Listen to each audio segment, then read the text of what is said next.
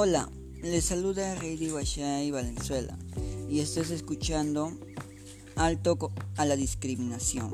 En esta oportunidad trataremos acerca de la discriminación económica. Como muchos nosotros sabemos, nuestras acciones generan diferentes cambios en las personas.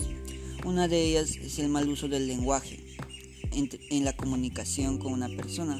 Por ejemplo, en la discriminación existen muchos tipos hay la discriminación por raza u origen.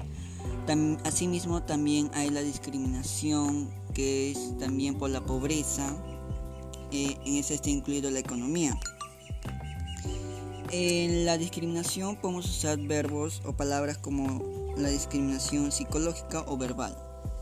En este caso usamos palabras que dañan a la otra persona a generalizar acciones en lo cual a la persona le daña bajando la autoestima. Asimismo debemos de entender que la discriminación es un factor que daña a las personas. Asimismo daña la comunicación entre ellas y ya no hay más sociabilidad. Por tal motivo, el objetivo de,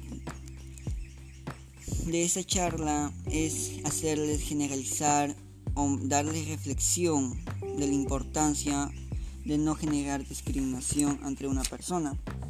Es muy importante solucionar este problema de la discriminación económica debido a que está dañando gravemente a nuestras localidades, en especial en el lugar que me encuentro, que es la localidad de Mazuco.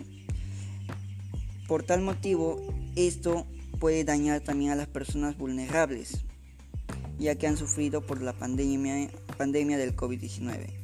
Por lo cual, este en estos momentos voy a dar a conocer algunas acciones que podemos generalizar para erradicar o disminuir la discriminación económica. Primero, lo primero tendríamos que crear folletos que nos ayuden a generalizar información y reflexión.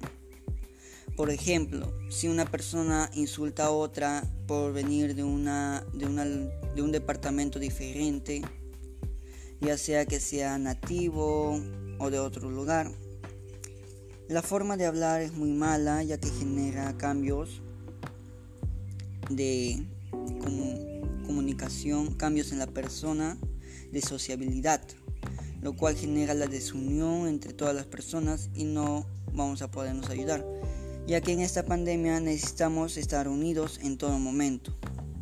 Por tal motivo, otra acción que podemos realizar sería colaborar entre todos, crear videos reflexivos para los niños, para personas adultas que entiendan que es muy importante. Asimismo, colgar estas, estos videos por redes sociales para contrarrestar esta discriminación económica en nuestra localidad.